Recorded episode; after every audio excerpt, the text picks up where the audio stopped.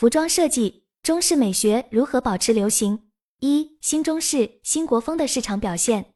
一、如何理解保持传统与创新之间的平衡？首先，我们来探讨如何理解保持传统与创新之间的平衡这个话题。我认为传统和创新并没有必然的矛盾。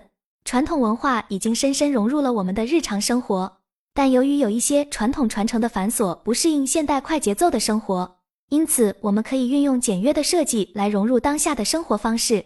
例如盘扣这一元素，我们就可以创新使用，使它更贴近现代的审美，从而被广泛运用。我最近对品牌安年引用竹子元素的设计非常感兴趣。在我家中，对于道教文化的研究和体悟都是传道不传法。传灯不传心的这种理念可以应用于中国服饰设计中。IM 品牌将竹子的剪影作为图案，点缀在衣服的袖口和裙摆上，非常清新脱俗。同时，我也关注到了 Silkanjun 这个品牌，他们的海报非常安静质朴，散发出浓郁的民族气息。虽然这些图案可能不太适用于大众群体，但对于那些对东方文化感兴趣的外国人。这种神秘和坚韧的美感可能更具吸引力。民族图案在服装设计中也是一个重要的灵感点。通过将这些图案融入设计中，我们可以保持传统文化的引导作用，同时给人带来神秘的感觉。这些图腾可以让人感受到中国几千年历史所蕴含的文化精神，是一种非常有价值的设计元素。二，哪些品牌在新中式、新国风领域占据主导地位？此外。中国先锋东方品牌可以穿也是我喜欢的品牌之一。我曾经试穿过他们的衣服，穿上后感觉自己像中国武侠大侠。这个品牌的设计师曾在法国留学，他们的服装带有强烈的精神文化感，这也是我在克以川身上感受到的。我也会多邀请专业人士和爱好者，对自己感兴趣的品牌进行深入研究。三、新中式如何满足不同年龄、性别或地域的消费者需求？大家不妨谈谈自己是在哪个年纪开始喜欢上新中式的？是因为新中式流行才喜欢上的吗？大家是否觉得平时穿中式会让自己显得更稳重一些呢？我是在二十多岁看到别的小姐姐穿上新中式，感觉很精神，才开始喜欢的。不过我比较特殊，高中的时候同学安利了古风歌曲给我听，然后就喜欢上了，接着又喜欢上了戏曲服装，尤其是明制服装。并且男生的新中式女生也可以穿。我认为这不仅仅是因为纯粹喜欢，就像我会在宿舍听戏曲一样。我和一个和我同岁的小姐姐聊过，她认为新中式可以让她在和客户谈项目时更显成熟。年纪稍大一些的人，像我妈妈就喜欢穿禅服、马褂袍之类的。我发现现在的新中式服装已经融合了越来越多元的元素，比如深圳的品牌鱼牌就融入了一些古典元素。二、中式、新中式以及轻中式的区别。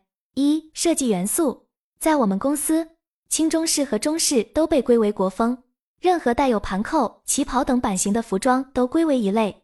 在大家看来，中式、新中式以及轻中式的区别是什么？我认为最直观的感受就是在元素的运用上，新中式的服装元素运用更多的点缀在服装上，这让人们更容易接受。服装的廓形也是一个体现。中式的服装，例如中山装、唐装等造型更加传统，穿的最多的就是道袍了。在我的看法中，轻中式的元素运用较少，通常只是点缀，带有一些中式意味的长裙也可以称之为轻中式，而新中式则可能是多重元素的叠加或版型的改编。个人区分如下：新中式中式元素显眼，轻中式形似不似。二、材质和工艺。设计元素我们已经讲得很详细了，接下来要谈的是材质和工艺。就我个人而言，我接触比较多的面料有提花、天丝、人丝、人棉、醋酸等。一些少数民族的面料会把金属编织进面料中，这种面料有着非常代表性的民族特色。这些面料的特点非常鲜明，但也因此价格昂贵。香云纱是其中一种，它的配饰产品也很多。自从了解了香云纱的制作过程之后，我才明白它为什么这么贵了。香云纱的肌理非常独特，它是用鼠艮和河底淤泥经过大半年的时间精心制作而成的。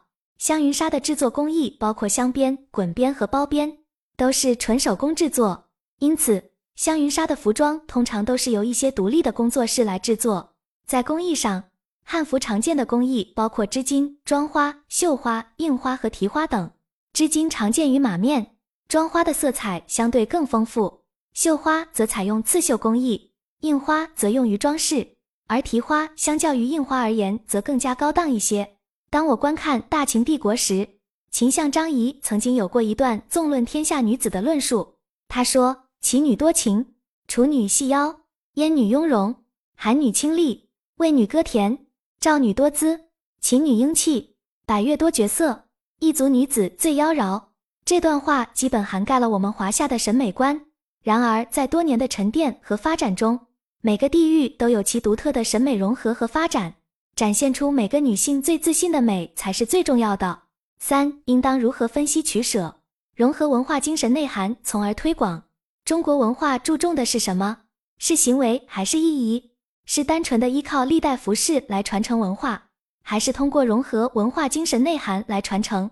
在我看来，传递的应该是精神文化而非法则，传递的是灵感而非物质。国画所讲求的是留白，注重意境。我们不应该局限于各朝代的服装类型，而应关注时代留下的精神文化。